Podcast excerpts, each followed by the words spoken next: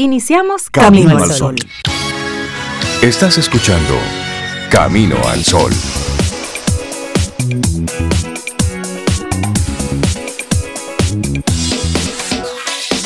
Hola, buenos días Rey, buenos días Cintia, Laurita, nuestros amigos Camino al Sol oyentes, a ver si suena igual que Rey, nuestros amigos Camino al Sol oyentes.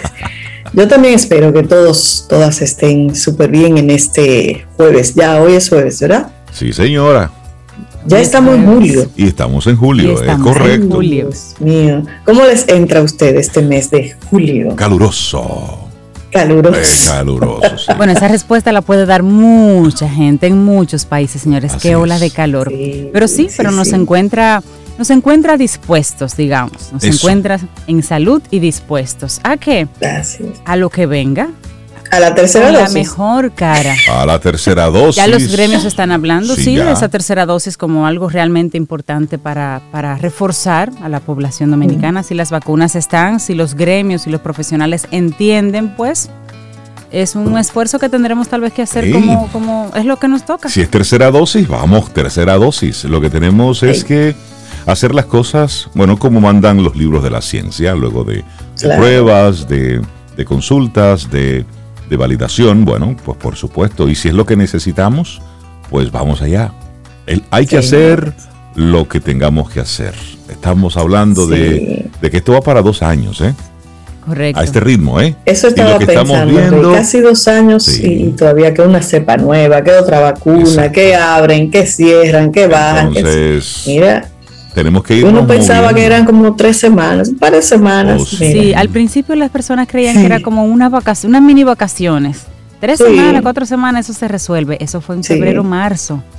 Estamos en julio del siguiente año, o sea que, y con nuestro apoyo que eso puede salir adelante, o sea que aunque nos vacunemos, seguir teniendo protocolos y demás, porque es que eso se sigue dispersando. Países que ya estaban del otro lado del puente, como decimos nosotros, están volviendo a tener situaciones de confinamiento para poder eh, volver a, tomar las riendas de lo que está sucediendo en sus naciones. Así que sí, hay que hacerlo. Hay que hacerlo. De todas formas, y una muy buena noticia, es que tenemos como siempre un tema. Un tema que te proponemos aquí en Camino al Sol. Y hoy te, te vamos a proponer el siguiente tema. Reconoce tu esfuerzo. Reconoce todo lo que has intentado hacer para que esta pandemia sea lo más pasadera para ti, para tu familia, para tu casa, para tu negocio, para tus estudios.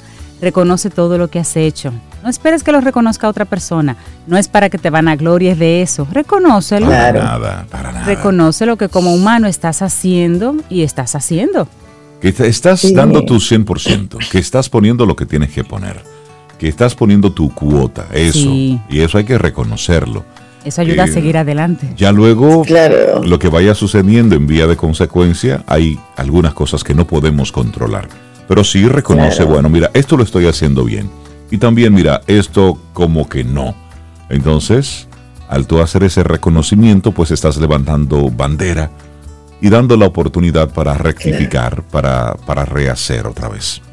Y reconocer ese, reconocer ese esfuerzo en, todos los aspectos de nuestras vidas, porque como dice Cintia, durante toda esta pandemia, cada uno desde, desde su contexto ha hecho muchas cosas. Se ha esforzado por, por mantener a la familia unida, por mantenerse en salud, pero también en otros aspectos, por ejemplo, reconocimiento en tu pareja, cómo está manejándose, si hay algún tema, como dice Rey, deténgase, reflexione y haga el esfuerzo de que cada vez sea mejor. Reconocimiento de estos muchachos que han estado yendo a las universidades, a las escuelas, por la vía virtual, Exacto. Que, que ha sido agotador para los docentes también, que han estado dando lo mejor que han podido cuando de sopetón lo entraron a un mundo que para muchos era totalmente desconocido y aterrador además. O sea que eh, si evaluamos este año han sido muchos los esfuerzos de cada quien y eso hay que reconocérselo. Y las empresas que han logrado sobrepasar todo esto, las que han cerrado, las que han abierto, las los emprendimientos que hay a propósito de todo esto. Es decir, es para tú reconocer, ok, mira, con todo lo que ha pasado, mira, mira dónde estoy, mira, mira cómo estoy.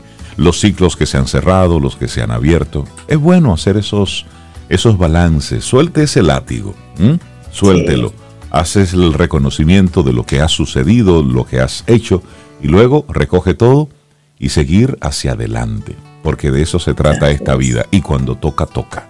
Y es lo que en este momento pues tenemos frente a nosotros. Y así arrancamos nuestro programa, con esa intención del tema del día. Reconoce tu esfuerzo. Y hoy hay, hay dos días eh, interesantes que se están celebrando, sobre. Uno de ellos está conectado con la música.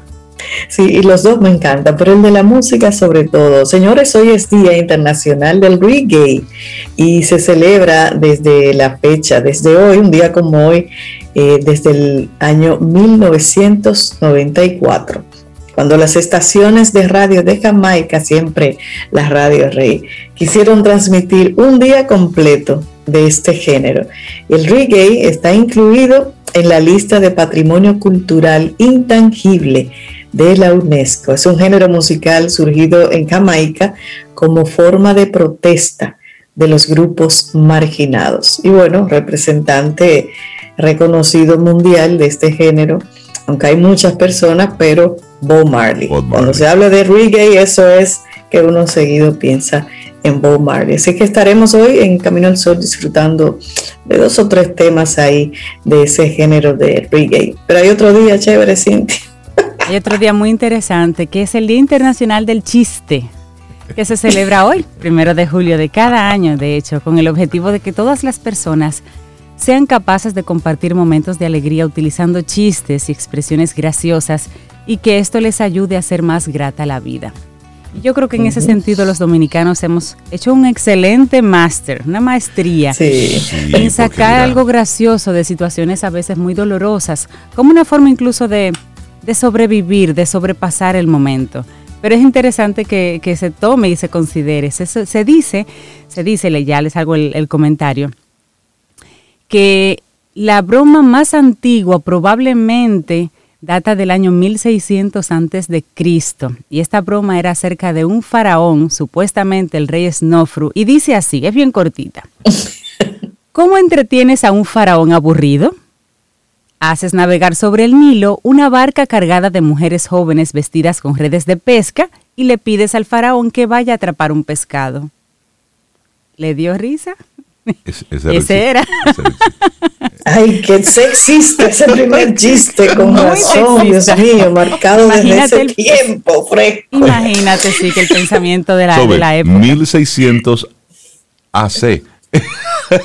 No, pero, pero sigue, seguimos con chistes así de sexistas. Bueno pero bueno, el tema no es ese, el tema que hoy El tema no es ese, el tema es, tú sabes que... Pero tenía que expresarme, tú sabes. Por supuesto. Y también traer a colación que, que el humor, el humor era popular en, en tiempos de antaño, la, la, gente siempre buscaba formas de, de agradarse y de reírse en común, así que...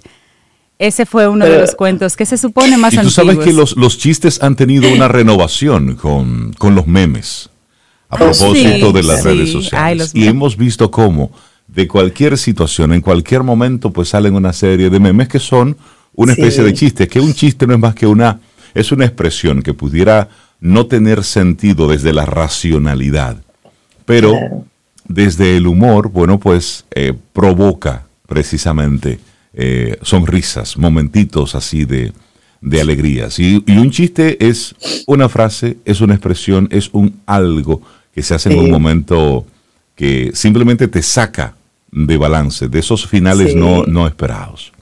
Y hay gente que, que, por naturaleza tiene una gracia para contar algún chiste, que el mismo chiste lo hago yo lo, y jamás la gente se va a reír. Pero hay gente que tiene una gracia. Yo tengo un amigo de hace mucho tiempo que ese chico se llama Nelson Mira, lo que él te diga ya tú te estás riendo, porque toda su, su, su, su cuerpo, toda su expresión corporal que lo ayuda y es fantástico. Solo que ir de Santo Domingo a Puerto Plata, él haciendo chistes sin repetir uno. Uno. No, pero él necesita un show, un stand-up comedy o algo así. Y hay gente que, tiene, ese, que, tiene esa, ese ángel. Mire, y destacar ahí ese programa maravilloso que tenía don Freddy Veras de Punto Final que ah, tenía ese segmento de humor que hacía que la gente se acostara como que muerto de risa. Y me gustaba muchísimo cuando él tenía que hacer el momento del sketch con, con Cooking Victoria, porque él solamente veía Cooking y ya Freddy Ah, bueno. No podía continuar. Porque Cooking tiene esa magia también, de, lo que diga, da risa, de verlo, tú te estás riendo. Él no había hablado y ya tú tenías, ya tú, estabas riendo. En el, show del mediodía, eso era. En el show del mediodía cuando estaba ese, ese banco y ese farol ya tú, ya tú sabías lo que venía. Sí, de, y el humor se estudia como profesión. tú sabes lo difícil, que es hacer reír a la gente. Claro, tú con situaciones muchas veces y tener que hacer un chiste a otro para que se ría. Y tú con situaciones personales, realmente no es fácil. No, Pero si les interesa un poquito conocer de historias así de chiste, hay un informe, lo pueden googlear, que se llama el Dave, como de David, pero Dave Historical Humor Study y ahí recopila un estudio que hizo un señor de los chistes antiguos y desde cuándo en la historia se comienzan a recoger las chanzas, como se le decían también en esos tiempos así antiguos. Ah, pero qué interesante eso. De todos los géneros y sabores. Señores, así arrancamos nuestro programa Camino al Sol, que hoy no es un chiste, pero, pero como si ríase, ríase, porque miren, hay cosas que de verdad es mejor reírse. Bueno es mejor reírse. Señora, arrancamos nuestro programa. Es jueves, estamos a primero de julio. Laboratorio Patria Rivas presenta En Camino al Sol, la reflexión del día. Cintia, ¿qué nos tienes para hoy? Camino al Sol. En la vida pasan cosas malas, es cierto, pero la clave está en ver las cosas tal cual son y no peor de lo que realmente son. Jordan Belfort. Las cosas tal y como son. Quiero decirte algo, Rey, tal y como es. Primero, una pregunta. ¿Sufre usted de cataratas y glaucoma? Laser Center desarrolla un estudio clínico de investigación para tratar esta condición. Entre los beneficios se incluyen evaluaciones oftálmicas, pruebas diagnósticas y cirugías. Si usted padece de esta condición, comuníquese con el teléfono 809-563-1324, extensiones 1350 y 1351 para citas e información adicional. Laser Center. Así es, y a ti te compartimos ahora entonces nuestra reflexión para esta mañana. Apelar al esfuerzo y no a la capacidad. Ese es el secreto de un buen rendimiento y como siempre te recordamos que nuestra reflexión es gracias a nuestros amigos del laboratorio Patria Rivas. Y esta reflexión dice así, todos queremos sentir que somos inteligentes. Si nos lo dicen, nos sentimos eufóricos. Sin embargo, los experimentos en psicología social dictan que un niño va a rendir más si atribuimos su éxito al esfuerzo que a su capacidad interesante esa propuesta.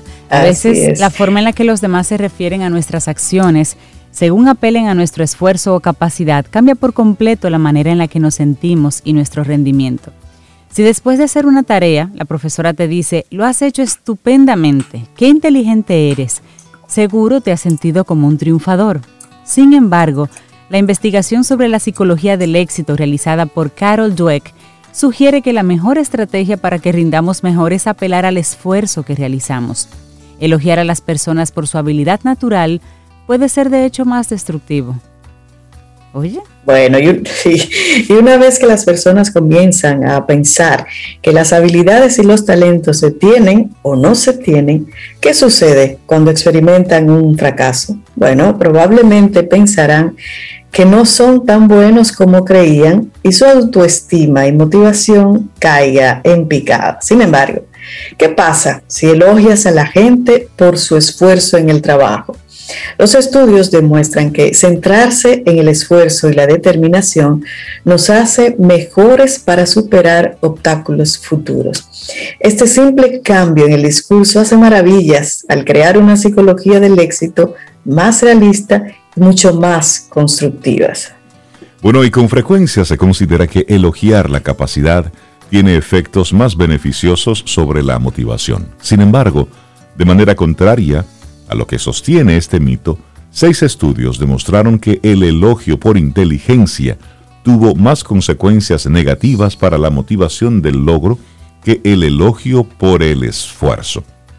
Se descubrió, por ejemplo, que los estudiantes de quinto grado, alabados por su inteligencia, se preocupaban más por los objetivos de rendimiento que por los objetivos de aprendizaje que los niños alabados por el esfuerzo. También, después del fracaso, también mostraron menos persistencia, menos disfrute de la tarea, más atribuciones de baja capacidad y peor desempeño que los niños alabados por el esfuerzo. Finalmente, los niños alabados por la inteligencia lo describieron como un rasgo fijo, en cambio los niños alabados por el trabajo duro creían que su rendimiento estaba sujeto a mejoras. Y esa es la mm. clave. Es que yo no nací inteligente, pero yo sí, yo sí, sí depende de mí el esfuerzo. Claro. ¿Será que me acomodo? Como soy inteligente, pienso que lo demás va a suceder por ese simple hecho. Y el esfuerzo entonces no me involucro mucho. Mm. Sí. Mm. Bueno, en 1998, Carol Dweck, que mencionamos ahorita, y Claudia Müller publicaron sus hallazgos de un estudio realizado con estudiantes de quinto curso. Los estudiantes salieron de su clase normal y entraron a la sala de examen. A cada estudiante se le plantearon problemas de un nivel alto de dificultad. Después de cuatro minutos, el estudiante dejaba de trabajar y el investigador calificaba las respuestas. Y en este punto, ahí comenzó el verdadero experimento sobre... Así es, a todos los estudiantes se les dijo que habían tenido un buen rendimiento en un primer grupo, ese fue el único comentario que obtuvieron. Sin embargo, en un segundo grupo, el investigador elogió la habilidad del estudiante. Le dijo, qué bien, debe ser inteligente para resolver este tipo de ejercicios. Por último, y en un tercer grupo, el investigador elogiaba el esfuerzo del estudiante. Qué bien, debes haber trabajado mucho para ser capaz de resolver estos problemas. Así, la diferencia entre los tres grupos la marcó el tipo de retroalimentación. Unos alumnos fueron reforzados por su desempeño de forma neutra, otros por esfuerzo y otros por su capacidad. ¿Y qué pasó? Bueno, después los investigadores quisieron proporcionarles a todos una experiencia de fracaso leve. Cada niño tuvo un nuevo conjunto de ejercicios compuestos por problemas que eran todavía más difíciles, cuando ellos terminaron, el investigador calificó su trabajo de la misma forma sincera. La pregunta ahora era, ¿cómo responderían los alumnos de quinto grado ante este revés? ¿Podrían perder la confianza e internalizar su paso en falso como un fracaso? ¿O podrían tratarlo como una oportunidad para aprender y hacerlo mejor la próxima vez? Bueno, vamos a ver la reacción que tuvieron. Los niños que fueron elogiados por su habilidad fueron y vieron su rendimiento en este segundo conjunto de problemas como un fracaso. Pero los niños que fueron elogiados por su esfuerzo en la primera prueba tomaron los fallos como una oportunidad de aprendizaje. Puntos de vista distintos. Cuando los investigadores les preguntaron si querrían llevarse a casa los problemas para practicar, los niños que habían recibido elogios por su esfuerzo, por norma dieron una respuesta afirmativa. Dijeron, sí, sí, vamos a seguir tratando. Sí, vamos. Mientras que los niños que habían sido inicialmente alabados por su habilidad no demostraron demasiado interés en esta opción. Y para que yo soy muy inteligente. exacto. Pero eso es interesante, ¿eh? Sí. Sí, pero hubo una tercera prueba. Los estudiantes recibieron un tercer conjunto de problemas para trabajar. Y lo que ocurrió fue sorprendente. Los niños que inicialmente habían sido elogiados por su esfuerzo obtuvieron un resultado mucho mejor en la tercera prueba, sobre todo si lo comparamos con el resultado obtenido por los niños que habían sido elogiados por su capacidad. Al final del estudio, a todos los estudiantes se les dio a elegir entre leer sobre cómo mejorar en el examen y ver la puntuación de sus compañeros. Debido a que el elogio del esfuerzo enfocó a esos niños en aprender realmente de sus errores, ellos escogieron la opción de mejorar de la prueba. Sin embargo, el elogio de la capacidad hizo que primara las ganas para conocer su resultado en comparación con el que habían obtenido los demás. ¡Qué aprendizaje! Pues, hablemos entonces precisamente del, del valor del aprendizaje. Parece que elogiar a las personas por su arduo trabajo las inspira a tomar riesgos, a aprender de los errores y a superar los contratiempos. Sin embargo, elogiar a las personas por su habilidad natural les hace sentir que necesitan demostrar su talento natural, de manera que cualquier retroceso puede parecer entonces un fracaso. Bueno, y lo compartimos para ti, pero si tienes hijos, las implicaciones son obvias. Intenta que el motivo del aprendizaje sea el propio aprendizaje y no la necesidad de demostrar a los demás que son válidos para realizar una determinada tarea. Lo bueno de esta idea es que podemos aplicarla en muchos contextos para dar forma a una educación coherente en su conjunto. Y esta es una maravillosa reflexión y un buen mensaje que nos deja para adultos y para adultos que tienen niños a su cargo. Cristina Roda Rivera, apelar al esfuerzo y no a la capacidad el secreto de un buen rendimiento. Nuestra reflexión en Camino al Sol. Laboratorio Patria Rivas presentó En Camino al Sol. La reflexión del día. 849-785-1110. Ese es nuestro número de WhatsApp. Escríbenos. Camino al Sol.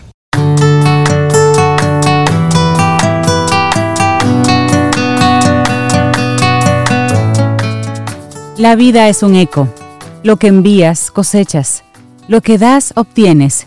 Lo que ves en los demás, existe en ti. Zig Ziglar. Los jueves a nuestro querido Richard Douglas con su opinión personal. Richard, buenos días. Qué bueno conectar contigo otra vez.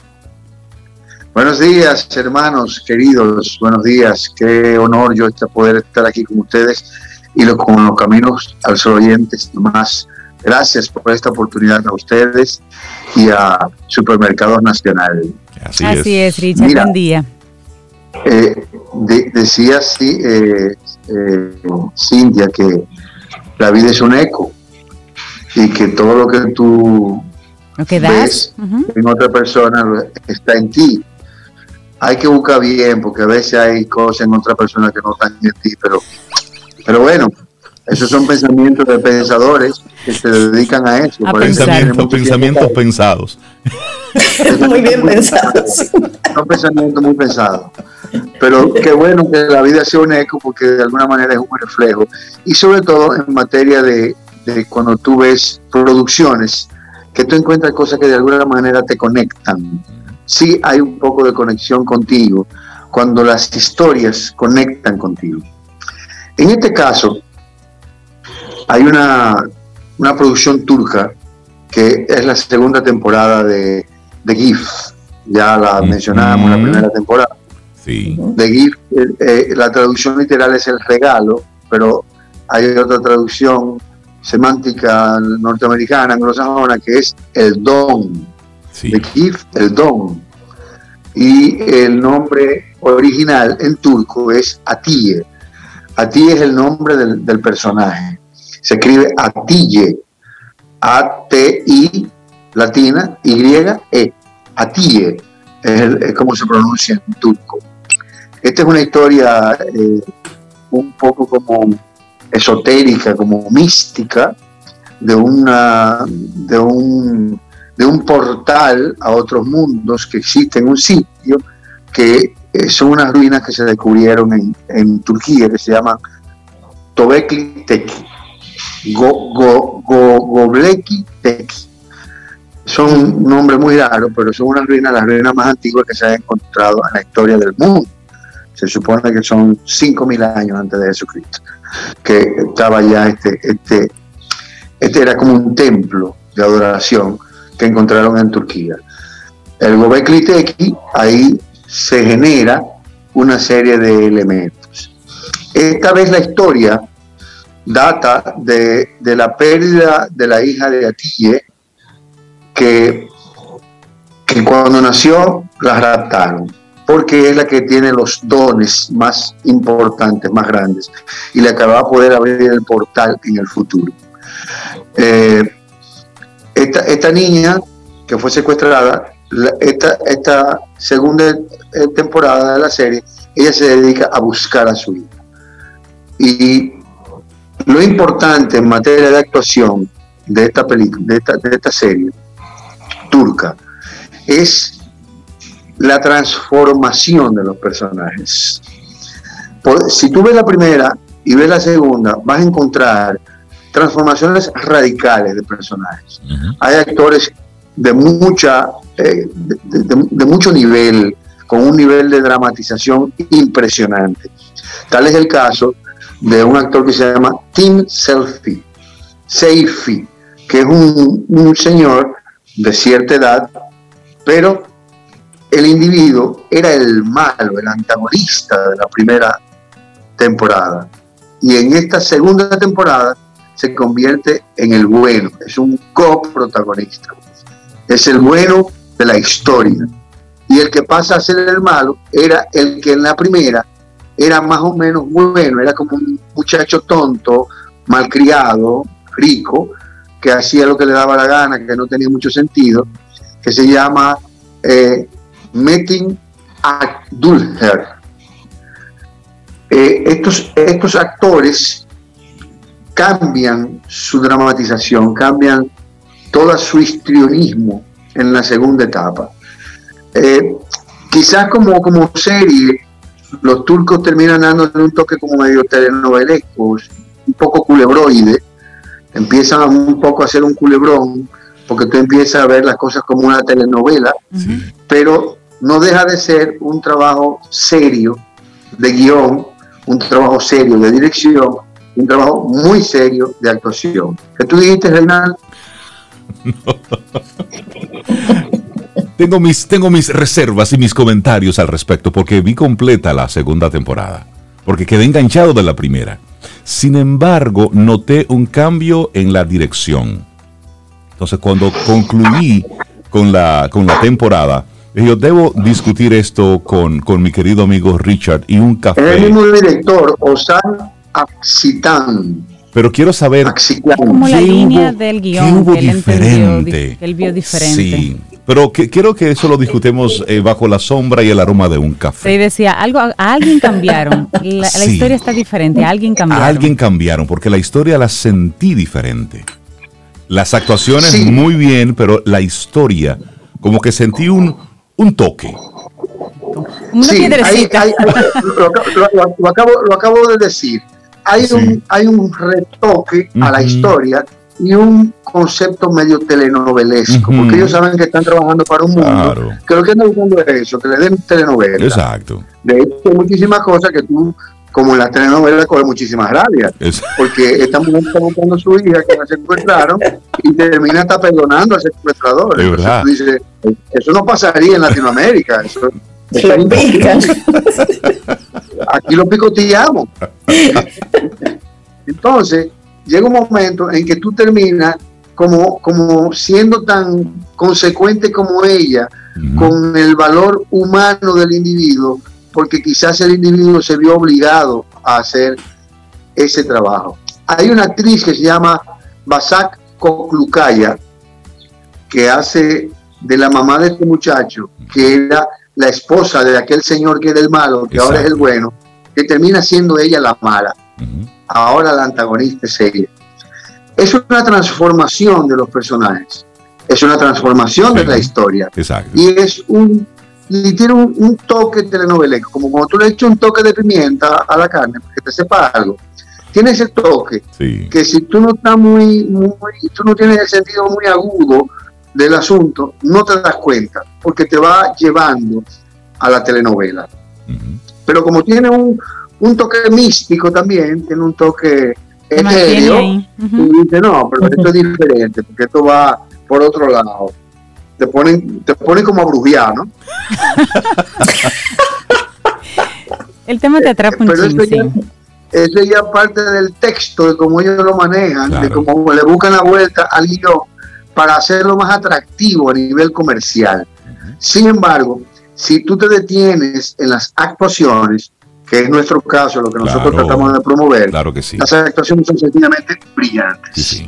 Son brillantes, un trabajo Totalmente. casi perfecto.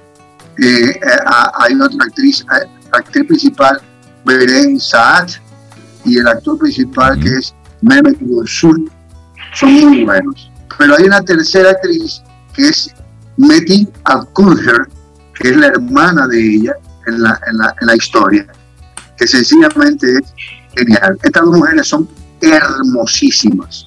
Es una cosa impresionante la belleza de estas mujeres. Sin embargo, esta tercera mujer que te hablé, Basako Kuklaya, es una señora eh, madura, muy linda también, pero que también tiene su belleza personal. Estoy hablando como mujer. Sin embargo, como actriz, tiene unas capacidades de desdoblaje que son sencillamente impresionantes. Eh, observar bien a Tim Selby, a Basako Kuklaya y a Metin Atkulher. No, no, no, eh, no, perdón, Metin Atkulher es el muchacho. Ella es Melissa Senolsu. Melissa Senolsu. Observar estas actuaciones, ver cómo estos actores pueden ser en una etapa de la serie los malos y se convierten en los buenos, o viceversa pero no solo por, la, por la acepción de la maldad y la bondad, sino por la transformación histriónica de estos personajes. Es sencillamente brillante. Y además la dirección de Osan Asiclán es muy buena porque no pierde detalle.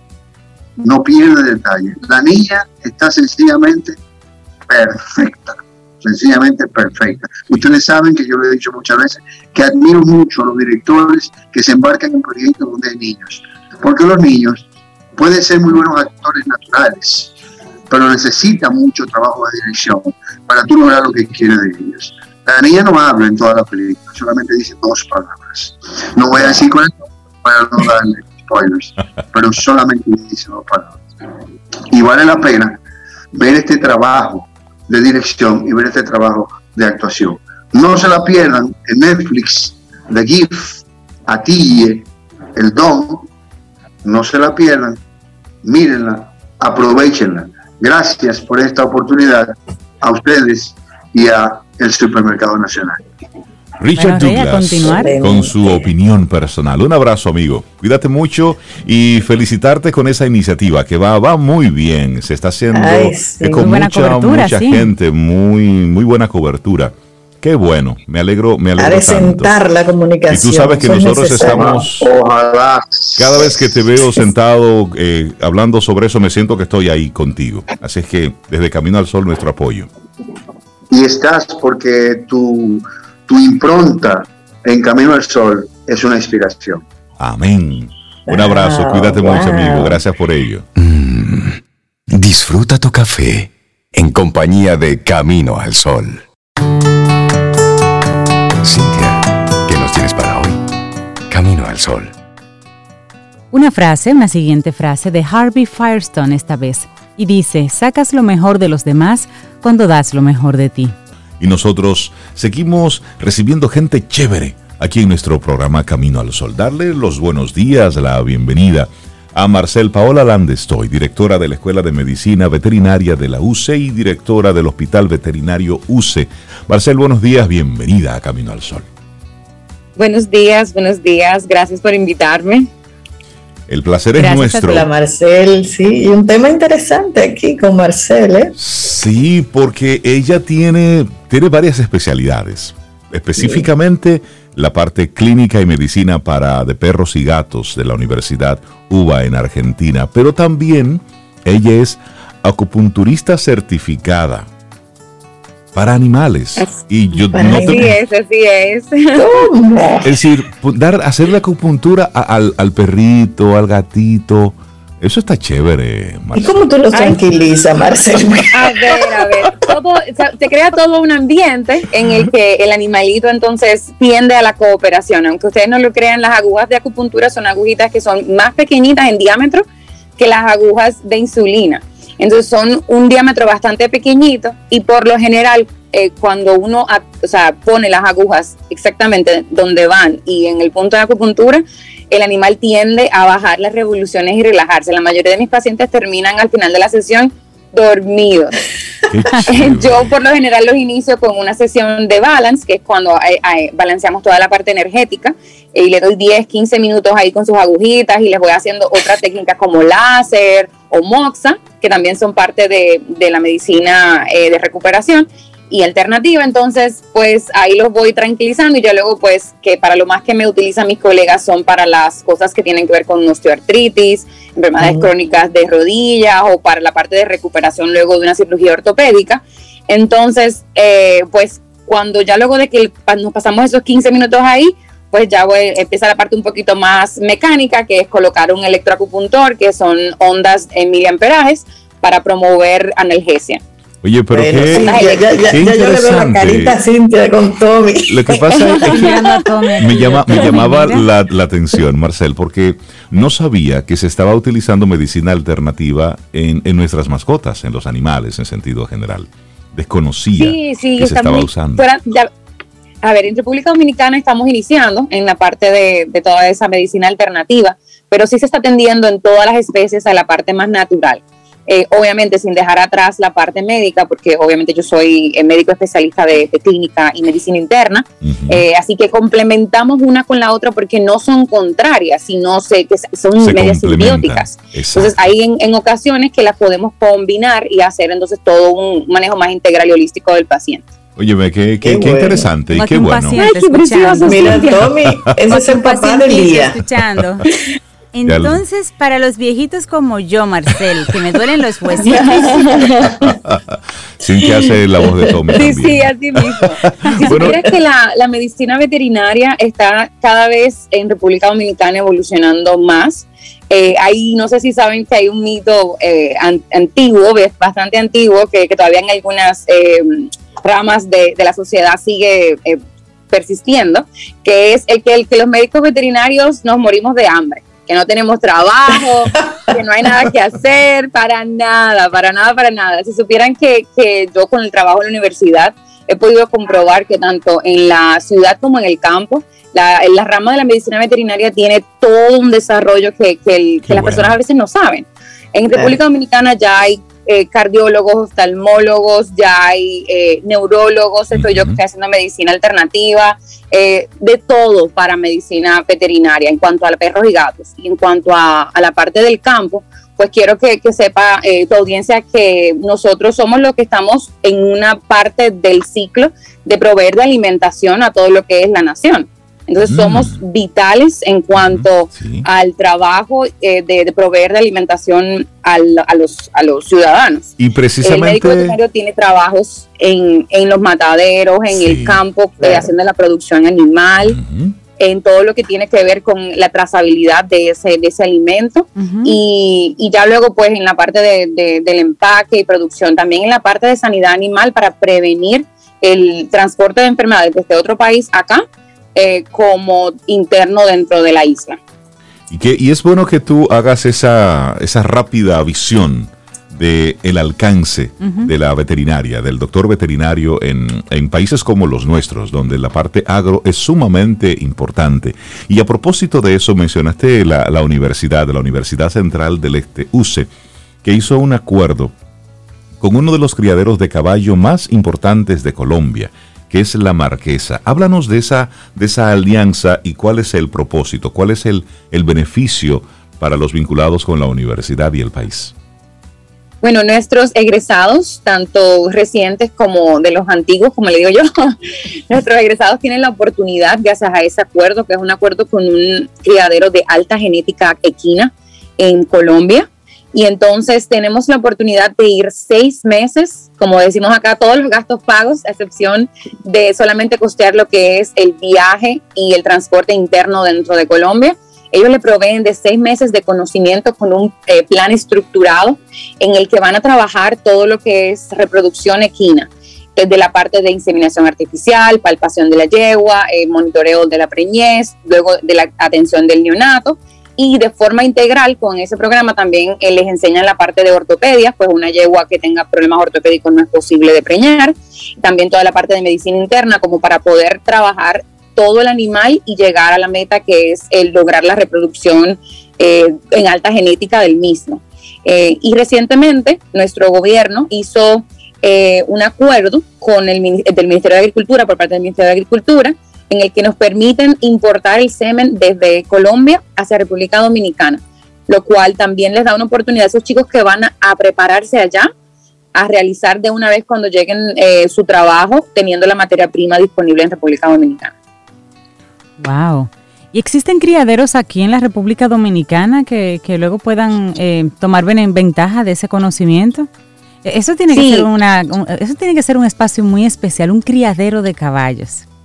Sí, la verdad es que sí, yo hice mi tesis en, en transferencia pasiva de anticuerpos de la madre al potro, así que estuve relacionado un poquito con esa parte, eh, pero en, en Monteplata sí tenemos una, una eh, finca o una, un lugar donde se reproducen animales para carrera.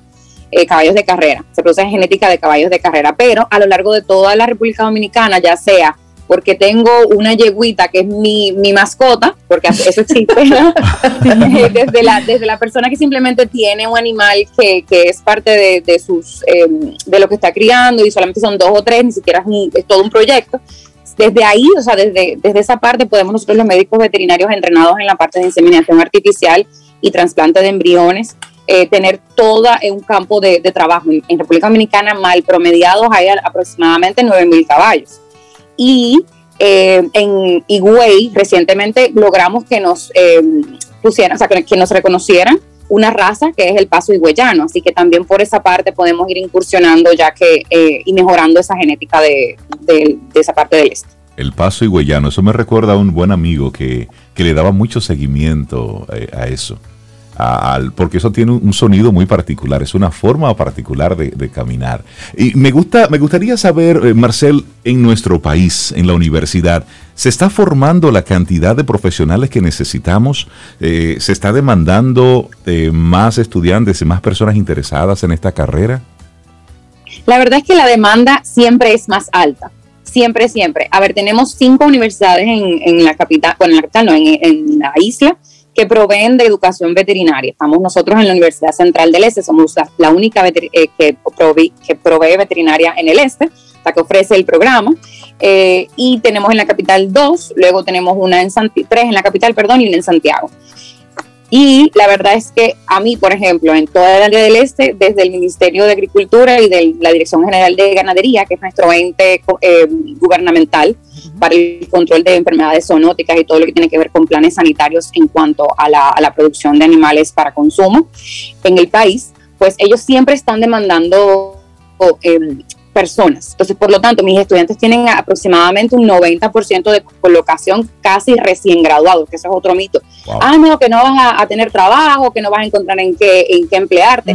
Trabajamos con siete especies los veterinarios, con siete diferentes especies y de las cuales, por ejemplo, el pollo, que sabemos que es una de las eh, proteínas más consumidas en República Dominicana, la vaca, el, cerdo, eh, todas esas, eh, tenemos la oportunidad de trabajar con ellos a la hora de de, graduarnos. Y el DIGEGA siempre tiende a necesitar de veterinarios, así que son muy demandados, contrario a la creencia popular.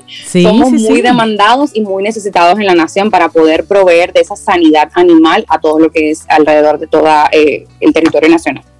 Muy válida la aclaración, Marcel. Realmente creo que sí, que eso despeja muchas dudas. Nuestra, nuestra hija, Reinaldo y yo somos esposos, y nuestra hija en un principio habló de veterinaria, de estudiar veterinaria. Ya estudia otra cosa, pero por muchos años se inclinó eh, por esta carrera y no te niego que a mí me pasó por la mente también esa idea de que ¿qué va a hacer? Aquí hay tantos veterinarios ya. Y que, ¿Dónde va a trabajar? ¿En qué va a trabajar? o sea que, que muy bueno, muy buena aclaración. Eso, despeja dudas, pero me, gusta destacar eh, esas alianzas. Siempre las alianzas con eh, empresas, eh, organismos internacionales para incentivar, para desarrollar, para, para hacer esa transferencia de conocimiento. Siempre esa es una, es una riqueza. Y este esta alianza que han hecho con, con la marquesa ya es, es efectiva, está a futuro a proyectarse. ¿Cómo, ¿Cómo van esos movimientos?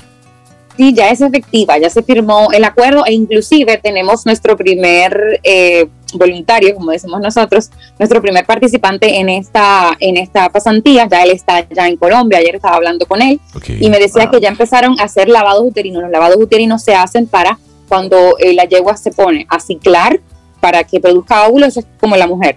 Se pone a ciclar para que produzca óvulos, luego ese óvulo se extrae, eh, dependiendo si es el óvulo o el embrión, lo que se va a extraer.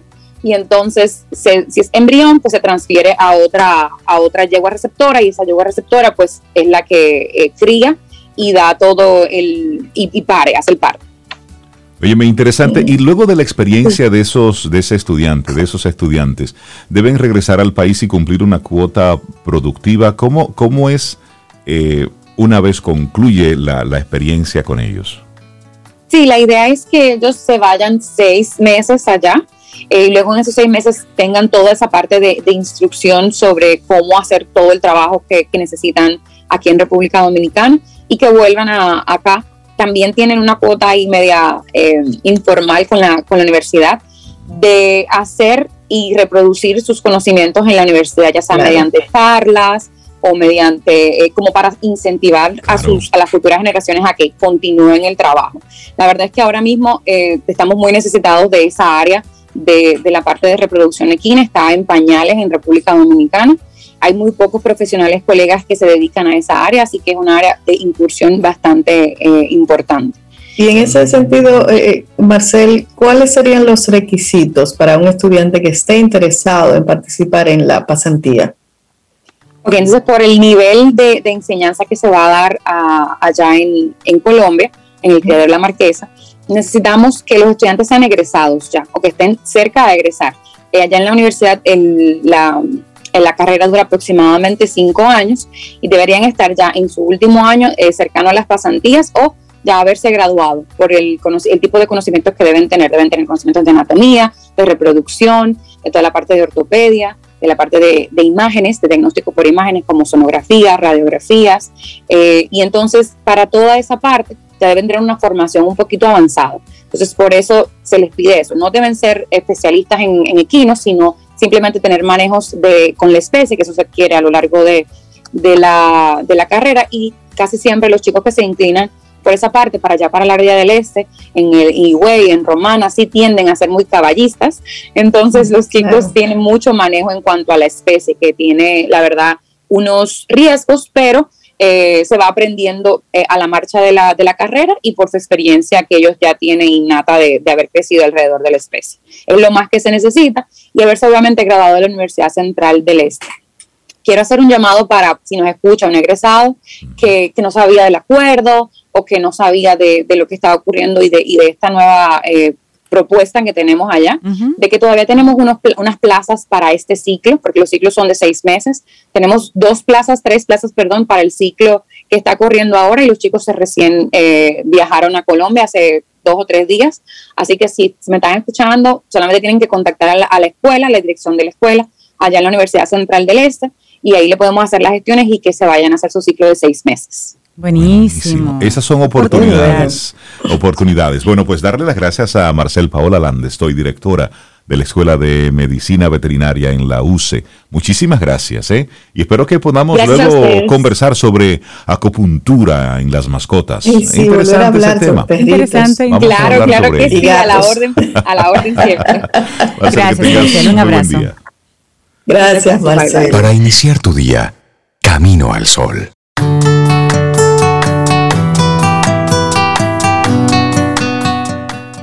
Cuando decides concentrar tu mente en los objetivos de tu vida, la mente empieza a descartar lo que no importa para centrarse solo en lo importante. Robin Sharma para iniciar tu día camino al sol. Y si está Sara Despradel, mejor. Buenos días, Sara Despradel, experta en finanzas, eh, en finanzas personales, en reorganización de líos de los bolsillos de la gente. Mujer que da esperanza. Ay, Dios mío. Ay, Sara, por favor. Vamos a tomarnos Qué presentación.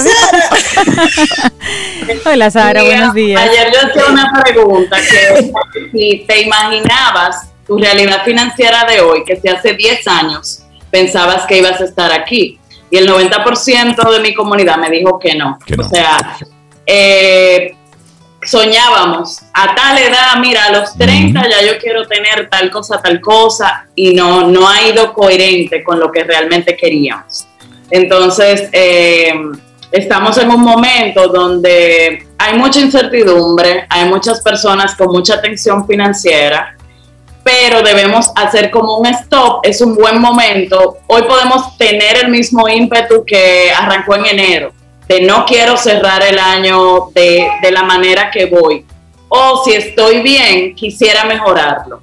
Entonces, para hacer eso, primero hay que entender que las profecías se cumplen. Si tú dices que este va a ser tu peor año, realmente así va a ser, va a ser tu peor año. Hay un tema de cualquier educación cualquier libro de finanzas, cualquier taller, empieza con trabajar esa parte de la mentalidad. Y los millones tienen que crearse primero en la mente para que así suceda. Exactamente. Entonces, ya, ya luego, ¿qué hay que entender? La parte de respaldo. O sea, las finanzas cumplen un objetivo que tiene que ver con seguridad, con protección. Sobre todo, eso lo entiende mejor quien tiene familia. Si tú eh, puedes contemplar de eh, hacer un sinónimo de que esas finanzas tuyas son tu escudo, son tu respaldo, que aunque el, mundo esté eh, inestable, tú tienes esa seguridad, vas a caminar de una manera diferente, porque aunque haya ansiedad, aunque haya incertidumbre, vas a tener cierta, no vas a tener angustia cuando manejas las finanzas eh, en orden. Entonces, en ese sentido, ¿qué hay que tener? Mínimo tres meses de todos tus costos básicos para vivir.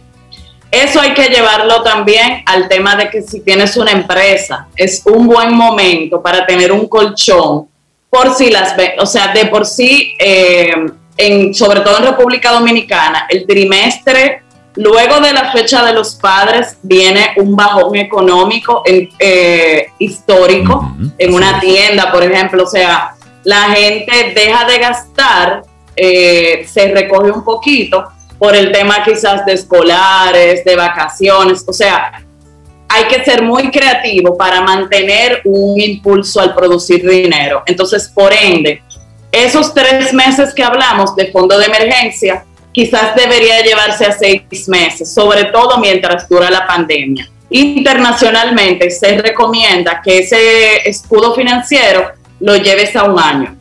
O sea, tratar de que no sea solamente seis meses, sino un año. Porque ha estado demostrado que negocios han quebrado, que quien ganaba comisión está ganando la mitad, que si hay una pareja, uno de los dos ha podido tener el, eh, eh, eh, perder el trabajo. O sea, todo lo que en algún momento pudimos como ver lejano, en este momento muchas familias están enfrentando esas catástrofes. Entonces, por otro lado, algo que también nos ha enseñado la pandemia, diversificar las entradas de dinero. Es más difícil que si tenemos una mesa que tiene una sola pata, se tambalea y se cae. Pero si esa mesa tiene cuatro patas, es decir, distintas fuentes de entrada de dinero, aunque se rompa una, las otras la mantienen en pie. Y asimismo, no debemos menospreciar cualquier entradita de dinero adicional porque en algún momento eso puede servirnos de respaldo. Entonces ahí vamos entendiendo la parte de previsión. Y en esa misma previsión vamos a ser eh, críticos con la parte de nuestros riesgos revisar nuestras pólizas de seguro, nuestras pólizas no solo de salud, o sea, hay personas, por ejemplo, en mi caso, hacer un aumento en la póliza de, salud por mejor cobertura con las medicinas e implicó un gasto de 8 mil, pero que me va a representar un ahorro anual de más de 25 mil pesos. O sea, cuando hay familias grandes, cualquier medida que tú tomes en ese sentido de prevención te puede ahorrar muchos costos. Y al igual en una pequeña empresa, de repente, una, una póliza ante una mala práctica, por ejemplo, para un doctor, para un consultorio, claro. pagan mínimo, pero te puede evitar eh, un, gasto millonario en el futuro. Y todo lo que pueda servir para protegerte. Claro. Y ahí también vamos a la parte de salud. Hacerte chequeos preventivos y con tus vehículos o maquinarias, hacerle un chequeo preventivo para evitar que entonces sea un tema de corrección luego. Eh, te ahorras mucho, o sea, imagínate un vehículo, un carro, no es lo mismo que tú te descuides en el mantenimiento cuando da un palo, como uno dice popularmente, es algo mucho mayor que ir llevando al pie de la letra sus chequeos.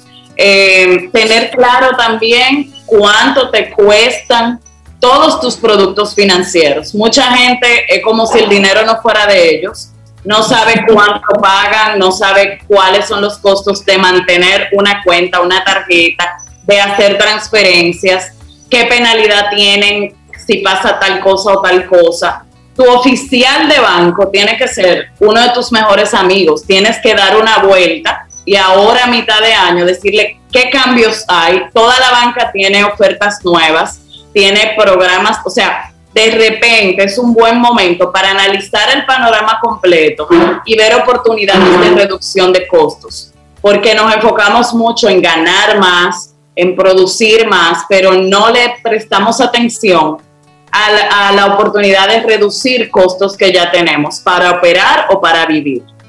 También es importante tener claro un plan de ahorro que sea automatizado. Sugiero mínimo un 10% de todo lo que nos entra. Y eso debe suceder eh, tan pronto entra dinero, no esperar a que el mes cierre para entonces ahí ahorrar.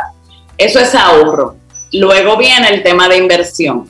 Quien quiere tener riqueza tiene que invertir mínimo un 15% de todo lo que recibe. He trabajado con muchos profesionales que realmente para subsistir tienen siempre un empleo adicional, un emprendimiento, algo.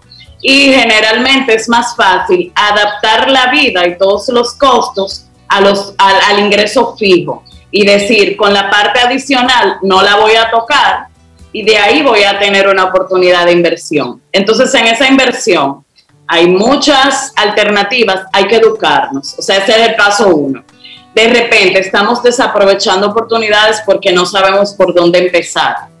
Y es muy bueno cuando tú dices, llegué a los 60 y estoy recibiendo un alquiler de, un apartamento, dividendos por una inversión, voy a trabajar por placer, pero no por necesidad da mucha pena en toda Latinoamérica, más del 60% de la población, aunque reciba ya el monto de su fondo de pensiones, no tiene el dinero para mantenerse, porque nadie se planifica para eso. En, mis talleres, cuando trabajo con la gente, le digo a qué edad te quieres retirar y nadie ni piensa en eso. O sea, pensamos, vivimos muy el día a día, no proyectamos un poquito más y eso pasa, pasa factura. Sara, estamos hablando de, una forma de revisar nuestras, nuestras finanzas, pero hay gente que dice, no, yo comienzo en enero. O yo, yo comienzo, dame, dame un inicio de para poder llevar un proceso. Déjame planificarme. Y ya esto a, a, mediados de año, bueno, ya es esperar el 2022, porque como va este año no hay manera. ¿Qué tú le dices a esa persona que en este momento ya soltó y dice, bueno, a este año que termine, como Dios no ayude? pero yo en, el 2022, cuando lo de la pandemia pase, y yo entonces yo ahí me reorganizo. Mira, la pereza le encanta a la pobreza. Entonces, quien se pone en otra mentalidad puede tener su mejor mes aún en el peor de las tempestades. Mi mejor mes fue el pasado. ¿Por qué? Porque tengo retos nuevos. Entonces, eh, yo creo que eso tiene que ver mucho con creo que, que estudiar en Intec, me, o sea, esa, esa eh, gracias, Sara, gracias. Por ejemplo, uno sale de deudas o, está tranquilo. Cuando tú tienes un nuevo reto, eso te hace crecer. O sea, eh, vas a crecer y a elevarte financieramente en la medida en que tú tengas hambre. Y lamentablemente en nuestro país hay una clase grande que tiene el pan de cada día, eh, tiene cosas garantizadas, incluso entiendo que hay una pandemia de jóvenes que ya deberían estar con independencia económica y no salen de su casa porque es. que más cómodo. El mismo los ha atado a quedarse No tienen cómo pagar una luz, pagar comida, es más fácil depender del papá y la mamá. Y eso hace, por ende, que haya más terapias, más gente frustrada, más gente inútil que se siente eh, mal, o sea, se siente eh, un parásito financiero. Y eso los padres lo vamos, los vamos creando, pero también uno como adulto se va acomodando. O sea, piensa que llegamos a un trabajo nuevo y queremos dar la milla extra, eh, tener muchos logros. Ya después que uno va teniendo todo en control, entra como en un estado de dar el mínimo, de acomodarse, y eso nos pasa en la vida. Entonces, ahora que hay muchos emprendedores, hay que tener un componente de automotivación bastante elevado para tú decir, ok, si, eh, em, si ya regularmente el promedio de mis ingresos son 40 mil pesos, ¿qué yo puedo hacer para duplicarlo? Lo ideal es que nos retemos a que anualmente produzcamos mínimo el doble del año anterior. Y eso se logra empezando con esa hambre, o sea, eh, pilas que muchas veces esperamos una tormenta de la vida. ¿Qué es una tormenta? Estar desempleado, un divorcio, una enfermedad. La muerte de un familiar, de repente tú ves una viuda que tú dices, pero yo ni pensé que ella eh, sabía hacer postres, por ejemplo, y, monta una pastelería. O sea, uno saca de abajo cuando la vida te presenta un reto. Y mi invitación es no esperar que la vida te sacuda y decir, yo quisiera crear una estabilidad, porque realmente no se puede tener una vida plena sin tener finanzas sanas. O sea, hay, hay mucho, de nada me vale en las redes eh, proyectar éxito, proyectar ser la más, o sea, he trabajado con proyectos maravillosos de emprendedores eh, o negocios ya establecidos que, que que proyectan bienestar, pero no saben cuál es su rentabilidad, no tienen eh, control de cuánto ganan, de cuánto gastan, de, sus costos. Y, cuando tú vas al mínimo, estás eh, desaprovechando sobre todo la oportunidad de llegar a un punto donde tus finanzas te ayuden, o sea, te permitan ayudar a los demás y aportar más a la misma sociedad. Oye, Sara, en dos minutos. Está remeniando aquí muchos cerebros. Nuestros amigos camino al solo oyentes están. Sí, porque eso, eso, eso es, más que oportuno. Y más, y más en momentos como, como estos, donde la incertidumbre es lo que tenemos por delante, donde, donde estamos con el, con el día a día. Y también, Sara, hablamos de los montos. Cuando yo gane tanto, cuando yo esté en este punto, entonces es que yo podré hacer tal o cual cosa. Vamos a, desmontar un poquitito ese mito de la, de la cantidad. Hablemos de lo importante que es eh, ser organizado con lo poco. Y, o sea, ahí tenemos que, algo que ayuda bastante, tener un presupuesto. Hoy es un buen día para sentarnos. ¿Qué voy a ganar? Entonces, contando con eso que voy a ganar, ¿qué tengo que hacer para ganar un poquito más? Ya luego que defino, cuento con tanto, cuáles son mis compromisos básicos que no se pueden eludir, toda la carga que tengo que, que es una responsabilidad. Y luego viene una parte que son gustos, comida fuera, suscripciones, compra, compras personales, gastos por internet, regalos. O sea, mucha gente de repente en ese renglón de regalos eh, se le va escapando esa liquidez mensual y nunca tienen nada y se sienten mal. Y también aquí hay que hacer una, una labor de comunicación con todo nuestro equipo, en la familia, en la pareja, de por qué estamos luchando de aquí a diciembre, cuál es la prioridad. Si la prioridad es fortalecer el fondo de emergencia, entonces no me diga, vámonos en el fin de semana largo de viaje. O sea, de repente eso quita el papel de que una de las, de las personas del equipo sea el malo o sea, si todos vamos, vamos a remar en la misma dirección, pero muchas veces alguien tiene la carga. Por ejemplo, este año quiero el inicial de nuestra vivienda propia, pero tiene la carga sola y ni siquiera la comunica. Y es importante que aunque los demás miembros de la familia no generen dinero, no aporten, estén claros, porque va a ayudar al tema de gasto, al tema de no, yo entiendo que la prioridad en esta casa es tal cosa.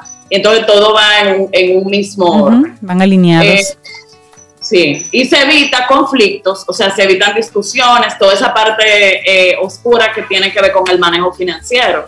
Tú hablabas anteriormente de, las empresas, eh, la importancia para una empresa tener esa previsión de tres a seis meses. ¿Cómo puede una empresa organizarse en ese sentido, tomando en cuenta que hay un flujo de pagos de acuerdo a la industria, que, se estamos, que estamos viviendo en un ciclo económico? ¿Entiendes tú válido tener esos tres, seis meses en base a un financiamiento? No, no. O sea, lo que la empresa tiene que hacer es dentro de la estructura de su flujo de efectivo, o sea, del dinero que va entrando y saliendo, así como agenda un pago en suplidor, pagarse ella misma.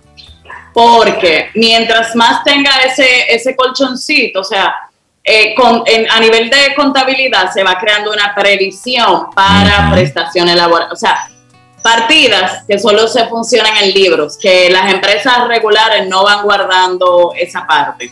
Entonces, lo ideal es que se tenga, eh, así como se, se hace esa previsión en libros, que en la vida real haya una cuenta que vaya proporcional a ir haciendo ese ahorro. Incluso a nivel de una empresa, si quiere prosperar, tiene que contemplar eh, mínimo un 20, 30% para crecer, porque ese, ese, porcentaje va a permitir mejores inversiones, mejores eh, eh, oportunidades de educación. Nos olvidamos mucho del mismo talento que hay dentro de la empresa, hacemos que se desgaste por no ir premiando, o sea, que se vaya viendo el beneficio en toda la, la, la empresa. En República Dominicana generalmente le va bien al dueño, entonces nunca hay dinero, el dinero no alcanza. Y por ende vas teniendo un personal desmotivado que lo que hace es eh, eh, agotar un tiempo, irse y entonces eso te toma eh, luego muchas pérdidas económicas para volver a buscar a alguien que realmente esté al nivel de esa persona que dejaste perder. Entonces también muchas veces eh, el dueño o los dueños tienen una visión, pero no la comunican. O sea, esa misión se queda cuando contratan, pero no van traduciendo hacia abajo. Exacto. La así mismo, como dijimos, a nivel familiar, ¿cuál es la prioridad de ventas? Contratamos un equipo de ventas brillante y lo soltamos o sea, hay mucho, mucho déficit en esa supervisión, en esa motivación y en el esquema incluso de irles pagando para que no bajen. Un vendedor, una persona que, que cobra, necesita incentivos, se mueve por dinero. Tú no lo puedes tener solo atento a un salario base, porque por, puede ser tu hermano y no va a apoyar eh, el crecimiento a largo plazo de una empresa. Muy válido, muy válido. Sara, Sara te, escuchamos, prestamos atención y tomamos nota. Sí, sí, ahí te veo. Entonces, sí, sí, estoy, estoy tomando, porque yo voy contrastando, ¿eh? Yo voy haciendo preguntas de amigos Camino al Sol oyentes, evidentemente. Sí, sí, sí, ¿verdad? Entonces, Sara, dices que hoy es un buen día. Estamos justamente a mitad de año para nosotros hacer ese, ese alto, ver cómo ha ido las finanzas en, este año y proyectar. La importancia de proyectar en momentos de crisis, Sara. Eh, es ir adelante de lo peor posible. Somos muy optimistas. O sea, nadie pensó que ya después que la economía estaba totalmente abierta, iba a haber otra vez un freno. O sea, y más que el freno, eh, una realidad. O sea, eh, solamente con las personas que yo trabajo, cada día hay más una muerte cerca, o sea, más que el, panorama que uno diga es arbitrario, no sé qué, hay una realidad de una, de una enfermedad realmente que se sale de control. Entonces, hay que esperar lo peor, o sea, desde, fíjense que, estoy hablando por un lado buenas vibras, optimismo, con, eh, eh, comete el mundo, pero por otro lado, estamos en un momento retador y complicado. Entonces, dentro de yo esperar lo peor, eso me va a llevar a tomar eh, medidas muy cautelosas a la hora de gastar, a la hora de inventar. No es lo mismo yo decir, vamos a hacer tal negocio y que, y que fracase totalmente en un momento donde todo está muy bien. Entonces hay que tomar, o sea, cada cosa realmente analizarla y sobre todo ir viendo su impacto económico, la ganancia posible que yo pudiera tener con tal o tal cosa. Y, no dejar de lado ese impacto financiero, ese impacto de crecimiento antes de, de decidir cualquier cosa. O sea, es un momento realmente retador, pero hay, o sea, el, mercado siempre eh, está vivo. O sea, uno lo que tiene es que ir respondiendo a lo que realmente las personas demandan. Uno sigue consumiendo, uno sigue alimentándose. la vida va sucediendo, la vida va sucediendo. Claro, claro. El que toda la parte digital, toda la parte, si tú te has ido quedando atrás en en redes, en tu presencia en página web, en automatizarte, obviamente le va a ir mejor al que se eduque. O sea, eh, educarte es una inversión que nunca pesa. Pero ahí también tenemos que hacer un paréntesis. Si no le pones límite a estar comprando libros, a estar comprando cursos, o sea, es un momento de actuar con los recursos que ya tienes, porque también puede convertirse en una adicción. Es muy bueno que otra gente te diga, sí, sí, sí, sí, eh, eh, tal cosa, tal medida, y nunca actuar, y hay un gran grupo de personas que le, o sea, se va convirtiendo en una adicción, pero no ejecuto. O sea, ya este semestre vamos a ejecutar todo lo que hemos ido aprendiendo el semestre anterior o vamos a detectar habilidades que yo puedo pulir que me pueden permitir ganar más dinero. En esa parte que yo estoy más débil, eh, eh, ¿qué cosa? Imagínense una pequeña empresa que con una maquinaria pueda aumentar su producción al doble. O un fotógrafo que invirtiendo en un mejor equipo pueda entonces eh, tener mejor calidad o editar más rápido. O sea, de repente eso le puede dar un empujón. Y ahí sí, ese equipo quizás lo puede costear el cliente y apoyarse en un financiamiento con las tasas bajitas que hay en este momento. O sea, es muy distinto a la hora de adquirir una deuda preguntarnos quién la va a pagar. ¿Mi cliente estaría dispuesto a irla pagando? Entonces, ese como un permiso para entonces decidir si esa, esa deuda me va, me va a servir de palanca para yo crecer.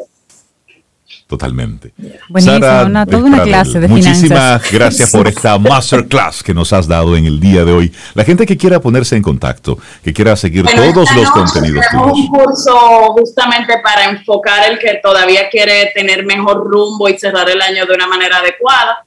Un curso básico para organizarse, para planificarse, para, para saber por dónde empezar, porque hay muchas dudas eh, hay mucha gente también eh, que ha fallado una y otra vez y quiere un empujón. Esta noche a las siete y media, 30 dólares, tengo el curso Avanza. Eh, totalmente nuevo y, adaptado a la realidad. Y también en mis redes, Sara, Sara Estrada M, ahí tienen todos los enlaces a los cursos del momento. Tengo un Avanza Club con miembros que estamos constantemente en la misma sintonía y con un encuentro mensual durante todo un año. ¿Por qué? Porque estos temas financieros en una hora no se pueden trabajar. Totalmente. Bueno, pues Sara, muchísimas gracias. Éxitos, que tenga que repetirlo varias veces, porque nosotros como país necesitamos educación financiera para que podamos entonces hacer, hacer el paso. Sara Despradel, muchísimas gracias. Un abrazote. Un abrazo, Sara. Gracias, Sara. Y esperamos que hayas disfrutado del contenido del día de hoy. Recuerda nuestras vías para mantenernos en contacto. Hola arroba caminoalsol.do. Visita nuestra web y amplía más de nuestro contenido. Caminoalsol.do. Hasta, una, próxima, edición. Y pásala bien.